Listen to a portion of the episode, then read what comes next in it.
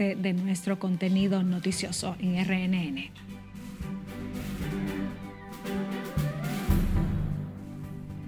Fin de semana violento, muertos y heridos en Baní, San Cristóbal y San Francisco de Macorís. Decenas de personas son atendidas en los hospitales traumatológicos Ney Arias Lora y Darío Contreras tras el asueto navideño. Durante festividades de Nochebuena y Navidad, 18 personas perdieron la vida, la mayoría por accidentes de tránsito en motocicletas. Asociación de Jueces y Fiscales acogen llamado de la Procuradora para actuar con prudencia y respeto al sistema judicial. Los tapones en la capital disminuyen y dan tregua a los conductores tras las festividades de Navidad. Presidente Abinader continúa su agenda laboral pese a las pocas actividades en Palacio Nacional por festividades navideñas. Y en el plano internacional, tormenta trastornó el fin de semana navideño de Estados Unidos, donde residen miles de dominicanos.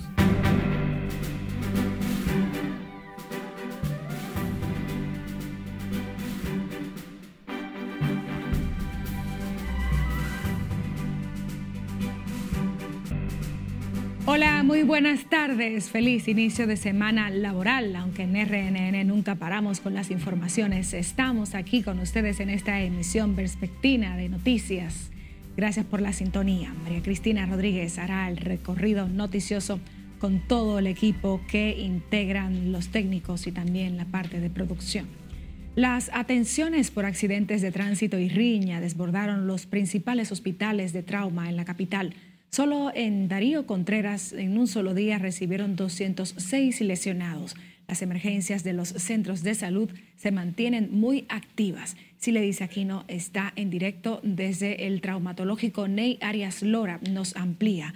Buenas tardes, Siledis, para ti. Muchísimas gracias. Así es. Decenas de jóvenes entraron por esta puerta durante el asueto de Navidad. Penosamente, muchos no lograron salir. No sé por qué, desde que toman trago, le coge con pelear. En un solo día, el hospital Darío Contreras fue abarrotado ante el alto número de lesionados que fueron llevados al centro. El hospital tuvo un descenso en la, hasta el sábado 24 de un 30%, pero el domingo 25 no tuvieron piedad. Encima de 200 pacientes asistieron a nuestra emergencia. El 30% de las heridas que fueron atendidas en el principal hospital traumatológico eran por riñas. Mientras en el hospital Ney Arias Lora, la mañana de este lunes, las emergencias seguían muy activas, la llegada de hasta seis ambulancias evidenciaba la prontitud del personal de salud. Un, casi un hijo mío, ¿Qué le pasó? porque un accidente de motor. ¿Cómo? ¿Cuándo? No sé, porque yo no, no estaba por ahí presente. Mucho, mucho.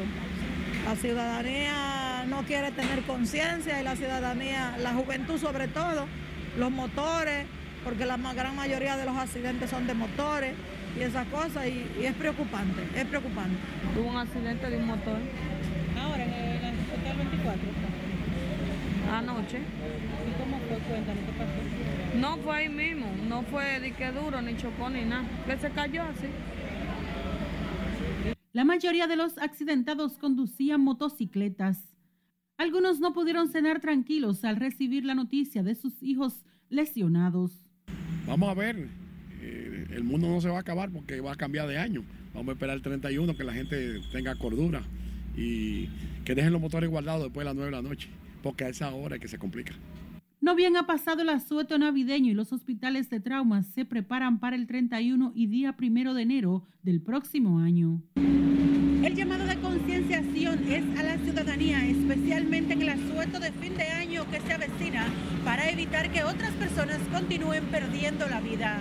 Por el momento son los detalles que les tengo. Retorno con ustedes al set de noticias. Muchísimas gracias, Siledis, aquí ¿no? desde el Hospital Traumatológico Ney Arias Lora y al cierre del operativo de las festividades de Navidad que concluyó a las 6 de la tarde de ayer no se reportaron personas fallecidas, según el último boletín del Centro de Operaciones de Emergencias, que mantuvo en 18 el número de personas que perdieron la vida durante Nochebuena y Navidad. Tenemos a Margaret Ramírez, quien se encuentra desde el organismo de socorro con mayores informaciones. Buenas tardes, Margaret, conectamos. Gracias, así es. Muy buenas tardes. La mayoría de las víctimas fue producto de accidentes de tránsito en motocicleta. Nosotros como, como ente, como seres humanos, nos solidarizamos con la familia eh, cuyas personas fallecieron, al igual que eh, enluta su familia, enluta el país.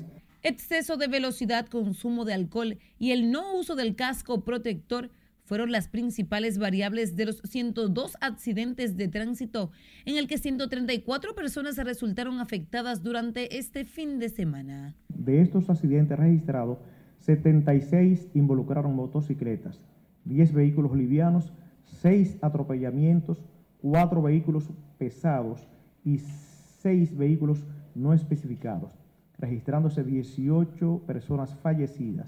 De los 18 fallecidos, 9 estuvieron dentro del dispositivo de seguridad vial y 9 fuera del mismo. Además, las autoridades registraron 368 intoxicaciones alcohólicas y 101 alimentarias. Se han atendido unas 368 personas intoxicadas por alcohol. De estas intoxicaciones, 18 resultaron ser menores con edades comprendidas entre los 12 y 17 años. Santo Domingo, Distrito Nacional San Pedro de Macorís, La Vega, Puerto Plata y San Cristóbal fueron las provincias que más casos reportaron en esta primera fase del operativo navideño, en el que participaron más de 44 mil voluntarios. La segunda fase de este operativo Conciencia por la Vida 2022-2023 iniciará el viernes en la tarde y culminará el primero de enero. Es todo lo que tengo por el momento. Retorno contigo al estudio. Muchísimas gracias, Margaret Ramírez, en directo desde el COE. Mientras que al menos seis personas perdieron la vida en hechos separados durante una serie de enfrentamientos que empañaron las celebraciones de Navidad de varias familias en Baní, San Cristóbal y San Francisco de Macorís. Scarlett Guichardo nos cuenta. Los hechos violentos se registraron el día de Navidad dejando víctimas mortales, daños en una propiedad y una sensación de terror entre los testigos de los enfrentamientos. Entre las muertes sangrientas que se registraron en distintas localidades del país figuran las de Jason Manuel Ramírez de 24 años y Walny Saldis Peguero de 37, quienes de acuerdo con versiones fueron ultimados por un agente de la policía vestido de civil. El evento en el que otras personas resultaron heridas ocurrió en un colmado de la localidad costera de Boca Canasta del municipio de Baní, donde el oficial habría sido atacado por un grupo de personas. Otro incidente que dejó dos muertos fue el de San Cristóbal, donde de acuerdo con la versión policial, el hecho tuvo lugar cuando las víctimas eran perseguidas por otros cuatro individuos en Madrevieja Sur en medio de una supuesta disputa por el robo de una motocicleta. Uno de los presuntos delincuentes muertos fue identificado como Samuel Ramírez de la Rosa, alias el Peje. En un tercer hecho de sangre, dos jóvenes fueron ultimados en San Francisco de Macorís durante un supuesto enfrentamiento con oficiales de la policía. Este último incidente se registró en la calle Villini, casi esquina Libertad, donde los fallecidos, identificados como Kimmer Luis Beltré y Kevin Valerio, recibieron múltiples impactos de bala en diferentes partes del cuerpo. Es Carelet Guillardo, RNN.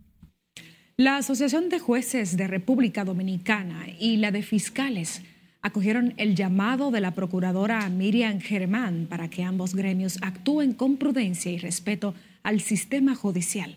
Nelson Mateo tiene más detalles los choques entre, entre jueces y fiscales no nos ayudan mucho en nada, en nada para lo que es el desarrollo de una sana justicia. La procuradora Miriam Germán llamó a los fiscales a mantener las discusiones de los procesos en el plano judicial. En un comunicado público, la magistrada recordó al Ministerio Público que como órgano persecutor se debe tanto a la persecución como a la protección de los derechos del mismo imputado. Realmente somos lo que entendemos que, igual que lo ha planteado la magistrada Miriam Germán, los procesos no se llevan en los medios, los procesos se llevan en los tribunales. Muchas veces sí ha sido necesario llevar a los medios situaciones para, para llamar la atención a la población de cómo se maneja el tema, el tema de justicia. Eso, eso ha habido necesidad en algunos momentos. Los fiscales organizados acogieron el mensaje de la procuradora quien también criticó los juicios paralelos o los cuestionamientos a las sentencias en los medios de comunicación. Sin embargo, entendemos que no es prudente entrar a esos, dimes y diretes que ha habido, que ha habido en el sistema de justicia. los jueces tienen una manera de decidir que es a través de su sentencia. Y los fiscales tenemos la responsabilidad de responder esa sentencia de los jueces dentro de una sana crítica con un recurso, sea el recurso de apelación o bien sea el recurso de casación. Algunos abogados calificaron como oportuno el comunicado de la titular del Ministerio Público. Yo entiendo que la procuradora está en una tesitura correcta. Si cualquier fiscal no está de acuerdo a lo que expresa el expediente, lo que debe, la justicia está para eso. Eso es igual que te digan voy a hacer esto. No, no, los tribunales están para eso. Yo entiendo que la procuradora está en lo cierto debe apegarse a la ley y llevarse el proceso por una, buena lista. No, no hay necesidad de criticar a ningún magistrado en cuanto a eso. Mientras que este legislador también se colocó al lado de la procuradora bueno, yo creo que por un lado los jueces hablan por sentencia y los fiscales hablan por sus expedientes. Los que deben estar bien sustentados son los expedientes, que deben tener la suficiente evidencia, las pruebas para lograr una sentencia, porque en justicia tú no ganas a nivel mediático, sino con tener una sentencia de lo irrevocablemente juzgado. La Asociación Dominicana de Jueces que preside la magistrada Elka Reyes saludó el mensaje y lo recibe como una respuesta sana al llamado de atención que la sociedad hizo a los magistrados Jenny Berenice y Wilson Camacho. Nelson Mateo, RNN. El segundo juzgado de instrucción del Distrito Nacional notificó este lunes al vicealmirante retirado Félix Albuquerque Comprés sobre el depósito de la acusación formal que hace el Ministerio Público en su contra por la muerte del animador deportivo Manuel Duncan. En este sentido, el juzgado que preside la jueza Patricia Padilla fijó para el 15 de febrero el inicio de la fase preliminar del caso ocurrido en agosto de este año. Se recuerda que al expresidente de la DNCD se le impuso un año de prisión preventiva por haberle quitado la vida de varios disparos al señor Duncan durante un altercado en un establecimiento de comida rápida de la capital dominicana. Nos vamos a comerciales, quédese con la Red Nacional de Noticias, pero manténgase enterado de la actualidad a través de nuestras redes sociales. Búsquenos como Noticias RNN. Nuestro portal también está cargado de informaciones, al igual que nuestro canal en YouTube. Escuche nuestras jornadas informativas en formato de audio por las distintas plataformas o envíenos sus imágenes y denuncias a través de nuestra línea de WhatsApp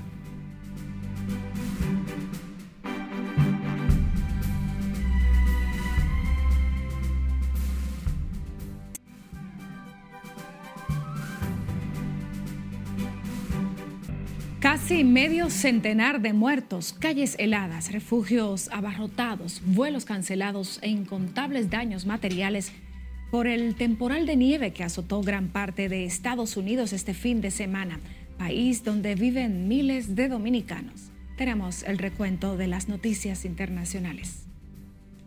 La tormenta invernal frustró la Navidad de los estadounidenses con temperaturas de hasta 57 grados bajo cero imposibilitando el desplazamiento de los ciudadanos por aire, mar y tierra. La tormenta desató toda su furia en Búfalo, donde los vientos con fuerza de huracán y una intensa nevada paralizaron los servicios de emergencias. En Nueva York, casi todos los camiones de bomberos de la ciudad estuvieron varados por la nieve y las autoridades indicaron que el aeropuerto permanecerá cerrado hasta mañana martes. El Senado estadounidense reconoció que la situación que vive Haití constituye una amenaza para la República Dominicana y llamó a la comunidad internacional de ir en auxilio de ese país. El organismo legislativo aseguró que la crisis humanitaria, los crímenes desenfrenados, las pandillas e inestabilidad haitiana incrementan los riesgos del país dominicano. La Cámara Alta norteamericana emitió una resolución donde argumenta que la situación pone a prueba la capacidad del país para abordar las necesidades humanitarias de los migrantes haitianos, tal como lo han denunciado las autoridades dominicanas.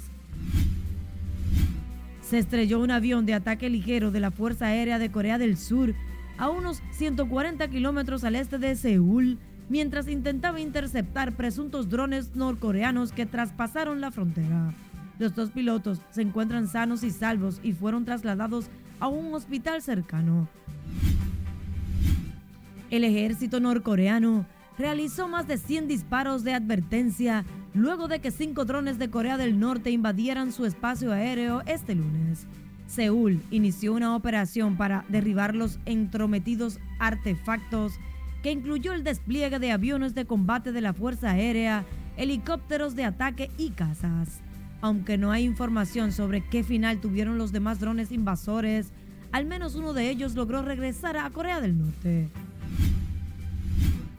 En medio de tensiones, India desplegará unos 120 misiles balísticos de nueva generación para ley a lo largo de su frontera con China y Pakistán, pese a la tensión que existe en la región. Los artefactos son de producción nacional, con un alcance de entre 150 y 500 kilómetros y son capaces de evitar los misiles interceptores. El Comité de Investigación y el Servicio Federal de Monitoreo Financiero de Moscú desarticuló una organización terrorista que transportaba a extremistas hasta Siria y Ucrania para que participaran en supuestas hostilidades contra el ejército de Rusia. La organización contaba con unos 19 miembros, incluido el organizador, y formaban una red en varias regiones de Rusia que patrocinaba a la organización terrorista. El Papa Francisco denunció que vientos de guerra soplan gélidos sobre la humanidad y pidió que se iluminen las mentes de quienes tienen el poder de acallar las armas y se ponga fin inmediatamente a la insensata guerra en Ucrania. El pontífice expresó que Siria todavía está matizada por un conflicto que pasó a segundo plano, pero que no ha acabado. El Papa hizo sus declaraciones durante el mensaje de Navidad pronunciado desde la logia central de la Basílica de San Pedro antes de la bendición.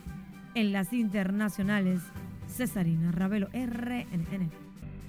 Seguimos con más. El Congreso Nacional cierra sus actividades legislativas este año con una producción que lo acerca a las 500 leyes y resoluciones aprobadas durante el 2022 que casi termina. Para senadores y diputados, el 2022 fue un año muy intenso en materia legislativa, siendo su mayor aporte la aprobación de la ley de extinción de dominio un mandato de la Constitución de 2010 y las Naciones Unidas. Una ley que no le va a dar cabida ni a la corrupción del presente ni a la corrupción del pasado. Más de 450 leyes, resoluciones y reconocimientos fueron sancionados por el cuerpo legislativo. El desafío mayor que nosotros tenemos es tener un código penal que realmente se corresponda con los nuevos tiempos que estamos viviendo, una ley de deportes que realmente eh, le demos a este país. Eh, la ley general de vacunas, que usted sabe que eh, las vacunas han venido aplicándose en los últimos 46 años en el mundo y que han dado buenos resultados. Aquí en la República Dominicana nosotros todavía no hemos logrado eso. La adhesión y firma de la Declaración del Consenso de Ginebra. Pero aún quedan pendientes unas 140 propuestas de leyes que incluyen a las normas electorales y el Código Penal como el mayor desafío para este Parlamento que verá terminar la segunda legislatura el próximo 12 de enero. Yo no lo he visto todavía que se ha depositado, no he visto el interés de parte de la comisión de que se conozca o del cuerpo. O sea, el informe nosotros lo hicimos. Lo que pasa es que hay ahí hay, un asunto de, esos grupos, reitero, que promueven el aborto, que promueven las causales, que tienen bloqueado el código, pero ese informe está hecho sin causales, sin aborto, o sea, con, con, con responsabilidad. Otras iniciativas rezagadas tienen sus orígenes en el Poder Ejecutivo, como la ley de fideicomiso público, la reforma a la ley de hidrocarburos, la de administración pública y las más recientes cuatro propuestas para proteger la mujer, regular el decomiso de bienes en extinción y la que permite una rebaja sustancial de los boletos aéreos. Se trata de un mecanismo para que las empresas operadoras nacionales puedan obtener algunos beneficios fiscales que les permitan la disminución de los precios de los boletos aéreos. Es una iniciativa que procura tener un impacto directo en el costo de los pasajes aéreos de la ciudadanía, a la par que impulsa el desarrollo de un importante sector empresarial del país. Pero de acuerdo a Pacheco, presidente de los diputados, las fiestas navideñas no detendrán los trabajos en el Congreso. Aunque entramos en un feriado general, incluyendo que muchas eh, instituciones, eh, y ahí está metida la Cámara de Diputados, ofrece vacaciones colectivas a su personal. En el caso de los congresistas, nosotros estaremos activos hasta el 12 de enero, que es cuando cierra la legislatura, lo que indica que tenemos una expectativa de que vamos a conocer una gran cantidad de proyectos que están pendientes, que le faltan muy pocas cosas y que eh, debemos concluirlo antes del día 12 de enero. Además de los códigos electorales, la ley de agua, el espinoso código penal y otras iniciativas pendientes, los trabajos legislativos durante todo el 2022 permitieron la aprobación de unas 450 legislaciones, reconocimiento y resoluciones. Van a ver a la Cámara de Diputados, mientras mucha gente ande eh, fiestando y esas cosas, van a ver a la Cámara de Diputados fajada trabajando. Y al cierre del 2022, dos años después de los primeros sometimientos por corrupción administrativa de la pasada administración, los señalados como cabecillas están comenzando a salir de prisión para continuar el proceso en libertad, una situación que disgusta al Ministerio Público y que podría replicarse en otros casos. Margaret Ramírez con el informe. Lo que no puede negar las defensas es que la cantidad de pruebas con que cuenta el Ministerio Público es abrumadora. Solo 14 personas de las 108 procesadas por los casos de corrupción, Antipulpo, Coral y Coral 5G, Medusa y Lotería, incluyendo el ex procurador Jean Alain Rodríguez, permanecen en prisión preventiva. Ellos quieren que la ciudadanía sepa la inocencia de ellos y de que el Ministerio Público está abultando algo que en realidad no existe. Alexis Medina Sánchez, principal imputado en la operación Antipulpo, junto a Fernando Rosa, José Dolores Santana, Huáscal Bernabé Méndez, fueron los primeros a los que se le varió la coerción por arresto domiciliario, garantía económica, impedimento de salida y grillete electrónico. Ahora siguen el proceso judicial en su contra en etapa preliminar fuera de prisión. De este caso, solo Carlos Montes de Oca guarda prisión preventiva en Najayo Hombres tras el tribunal declararlo en rebeldía.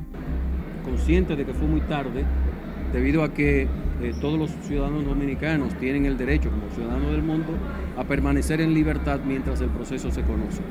Pero ahora con mucho más ánimo, producto de que puede tener toda la libertad para poder preparar, preparar adecuadamente su defensa material aunque su mandato de la normativa procesal penal antes no se veía esto a juzgar por el tiempo que duraron en la cárcel los acusados de los procesos viejos. Que un caso muy complejo en consecuencia necesita que el Ministerio Público le dedique tiempo para hacer estas investigaciones. Otros que pasarán las navidades en casa son el general Adán Cáceres, la pastora Rosy Guzmán, su hijo Tanner Flete y el coronel Rafael Núñez de Asa, a quienes la jueza del sexto juzgado de la instrucción le varió la medida de coerción. Tras la decisión inició de manera formal el proceso preliminar con la lectura del expediente que consta de 3.000 páginas. Rosy y Tanner sí están en su casa.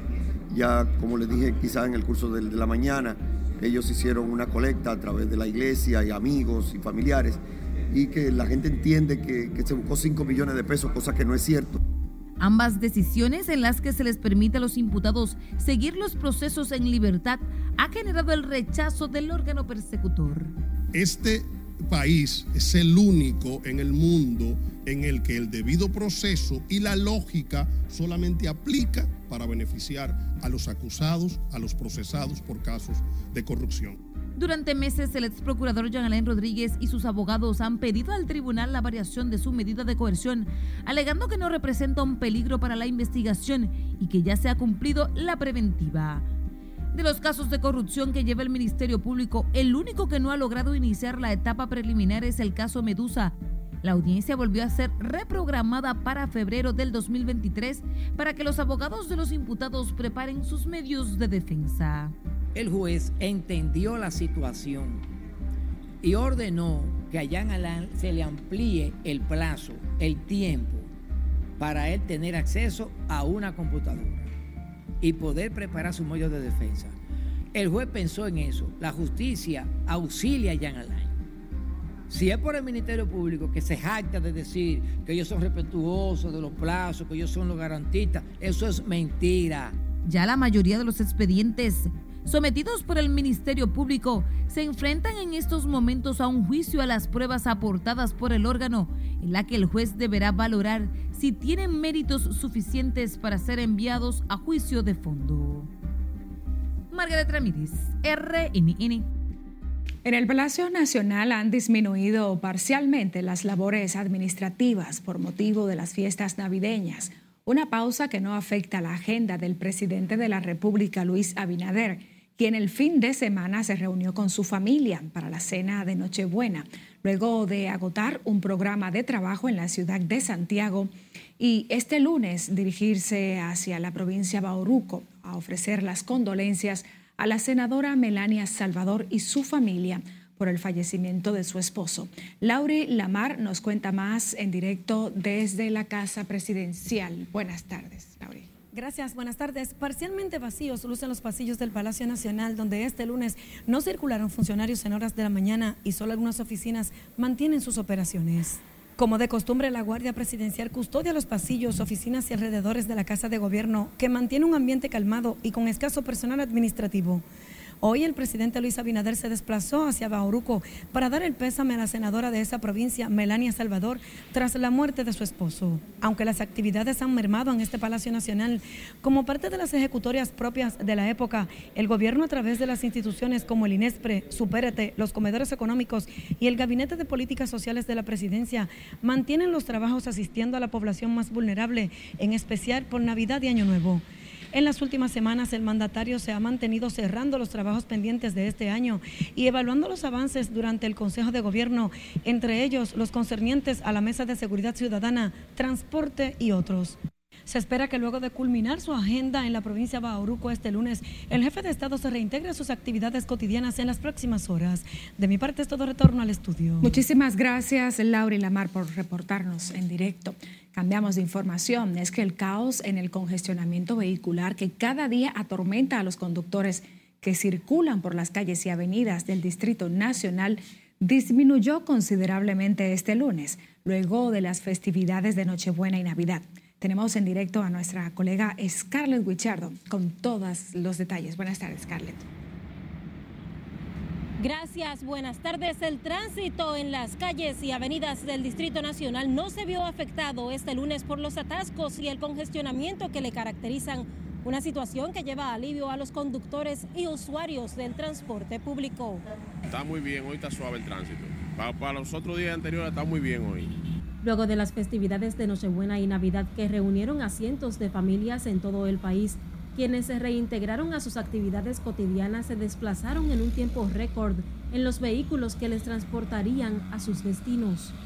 Pues bien, porque yo bajé en el metro y hasta ahora está todo bien. Yo vengo de Villamella y vi la zona despejada. ¿Cuánto tiempo se tomó en llegar? Como 15 minutos más o menos. Vengo de las Américas, del 10 de las Américas y como en 20 minutos crucé hoy. ¿Y por lo general cuánto se toma? Una hora para cruzar, hora y media en la semana cuando no, cuando no, son un festivo los días. O sea, que ha dado una tregua el tránsito. Sí, muy bien ha estado. Ciudadanos se auxiliaron sin prisas de los autobuses del transporte público, unidades de la OMSA y otros medios para realizar sus diligencias en esta jornada. Eh, hoy he estado eh, bien, todo. Sí, yo salí de la casa a la, antes de las seis y ya hice todo lo que iba a hacer. ¿Y por lo general?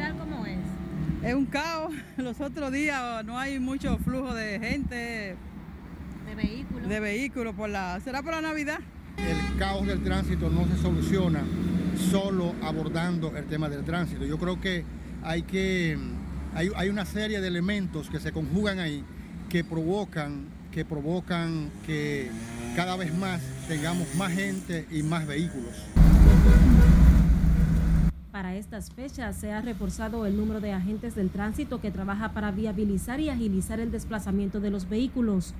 Tanto conductores como usuarios del transporte público esperan que también para esta semana con las festividades de Año Nuevo continúe el desahogo del tránsito en las principales avenidas del casco urbano. Esta es la información que tengo de momento. Paso contigo al centro de noticias. Muchísimas gracias, Scarlett Buichardo. Las asociaciones de importadores de vehículos solicitaron este lunes al gobierno un régimen especial de tributación para ese sector, tras asegurar que se les hace imposible poder cumplir con la norma 06-2022 que entró en vigencia el pasado 12 de diciembre y mediante la cual se les exige presentar una constancia de pago cuando la venta de los automóviles exceda los 500 mil pesos. Solicitan una prórroga de 90 días para la implementación de la normativa sobre pago de trámites de vehículos de motor, pues aseguran que la forma en que la misma está concebida afecta de forma directa las ventas de vehículos. La implementación de reglas y normas acorde con la realidad del mercado que permitan a las empresas subsistir, trabajar con tranquilidad y expectativas económicas legítimas, acorde con la seguridad jurídica y el Estado de Derecho. Trabajar con transparencia, trabajar con tranquilidad. Desde que la vista pública salió en el 2021, este sector de vehículos usados no ha vivido con tranquilidad. ¿Por qué? Porque las reglas para nosotros en ese sentido deben aclararse y se aclararían con ese sistema o ese régimen de especial de tributación. Los importadores de vehículos alegan además que no hay un procedimiento establecido para presentar la documentación de los vehículos usados recibidos por los dealers como avance a cuentas que se ven afectados en los procesos de los traspasos. Los directivos de estas asociaciones recordaron que ese sector es uno de los grandes contribuyentes a la sostenibilidad del Estado con el pago de aranceles e impuestos, por lo que abogaron por una flexibilización de dicha normativa. Nos vamos a comerciales. Quédese con la Red Nacional de Noticias.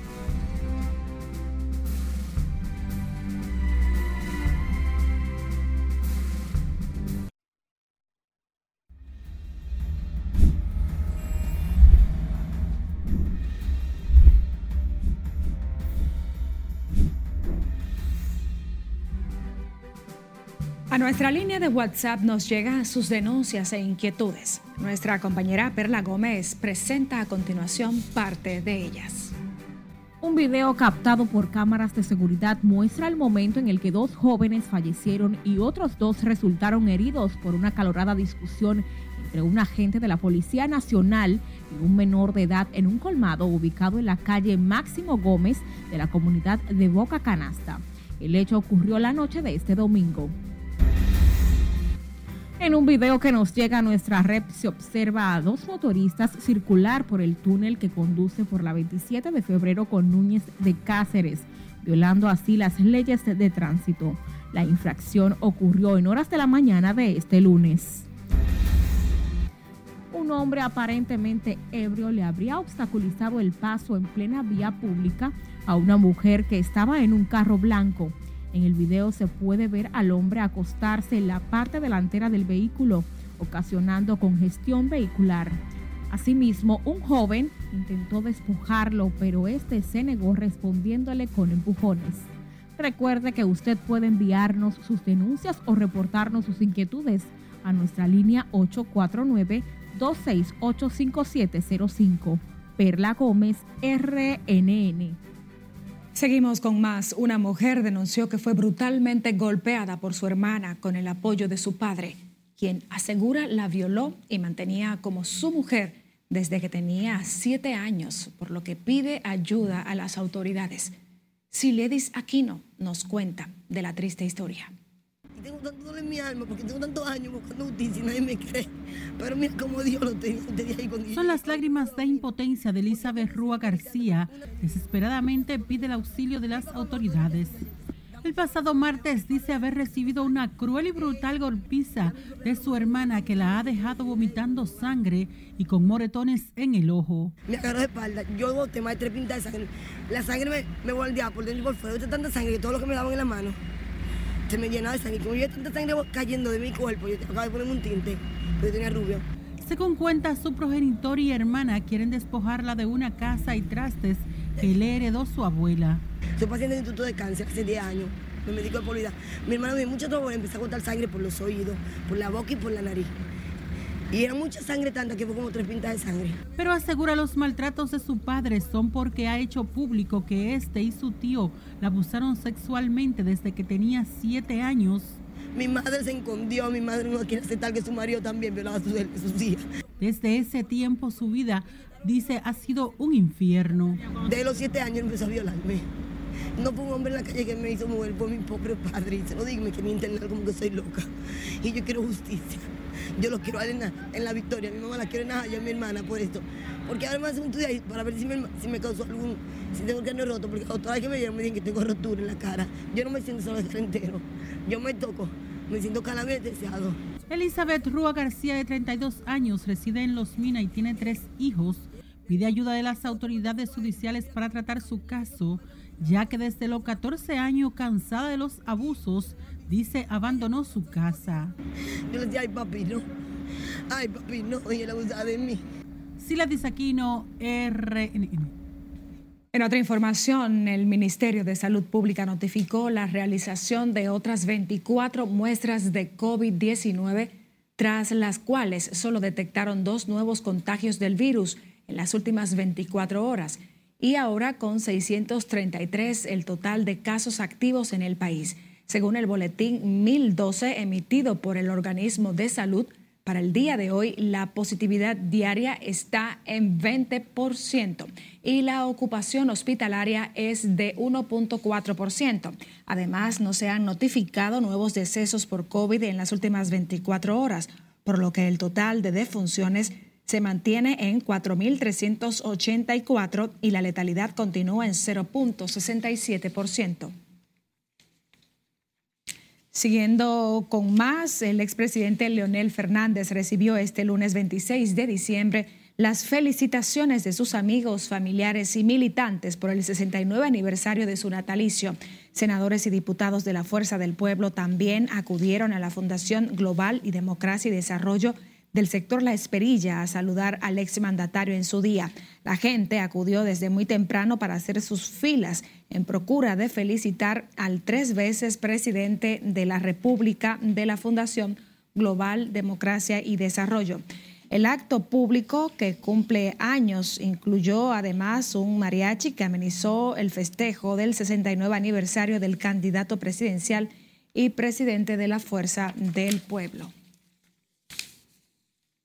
Con el objetivo de generar empleos, el gobierno dominicano trabaja para producir e industrializar el tabaco en San Juan. Julio César Mateo nos cuenta más. Directivos del Plan de Desarrollo de San Juan afirmaron que el gobierno financiará la siembra de miles de tareas de tabaco. Sin embargo, como hay muchos pequeños productores, lo que hemos establecido es que se le va a hacer la casa de, la casa de curado eh, del tamaño adecuado para la cantidad de tierra que va a sembrar de esa manera y para que la utilicen dos veces para abaratar el costo. El gobierno ya ha habilitado una escuela en la que se procesa el tabaco, la que servirá de modelo a los agricultores que se suben a la producción del puro. Precisamente esta escuela es para nosotros extrapolar y transmitir la cultura tabacalera del Cibao a ustedes, la gente de San Juan. En la actualidad hay más de 6.000 tareas de tierras preparadas para ser sembradas de tabaco en el Valle de San Juan. Se van a sembrar 6.000 tareas y, y, se van, y se van a invertir, o se están invirtiendo ya, porque se ha invertido bastante dinero, hay varias casas de curado ya en fase de terminación. 303 millones de pesos. La iniciativa gubernamental ha generado gran expectativa entre agricultores de San Juan, quienes ven el tabaco como el producto que sacará de la crisis en que se encuentra el sector agropecuario en esta provincia el país se movilizan alrededor de 1.200 millones de dólares al año en el Producto Interno Bruto que concierne a renglón tabaco.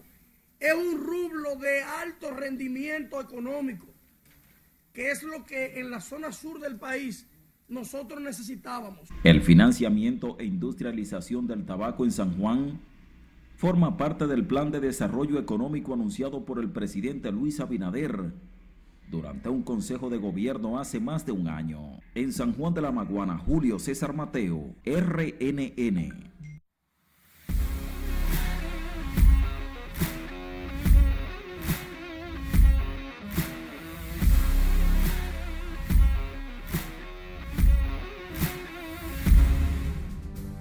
Es momento de conectar con la actualidad deportiva a cargo de nuestro coronista Manuel Díaz quien se encuentra en directo en vivo más bien desde la celebración del pelotero estrella de la semana de la Liga Dominicana de Béisbol. Buenas tardes. Manuel. Gracias, muy buenas desde Fort Jacks, el pelotero estrella de la semana en la primera entrega de la ronda semifinal. Pero antes, ¿qué tal si hablamos un poquito de la Liga Dominicana de Béisbol? Y es que este lunes sigue el asueto de Navidad y la cuarta fecha sin pelota la tenemos ahora, lamentablemente. La ronda semifinal regresa este martes. Recuerden ustedes que las estrellas orientales están marcando el paso. Están en la cima a solo un juego de Licey y Águilas, pero han demostrado que pueden dar el susto. Los gigantes del Cibao han tenido muy buenos refuerzos desde los Leones del Escogido principalmente, pero está en la última posición, claro, que con toda la oportunidad de pasar a la ronda final sin lugar a dudas.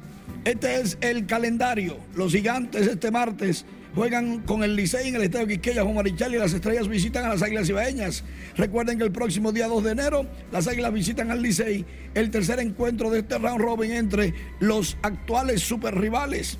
Aquí están las posiciones en cuatro juegos, estrellas 3 y 1 Águilas y Licey 2 y 2, 1 y 3.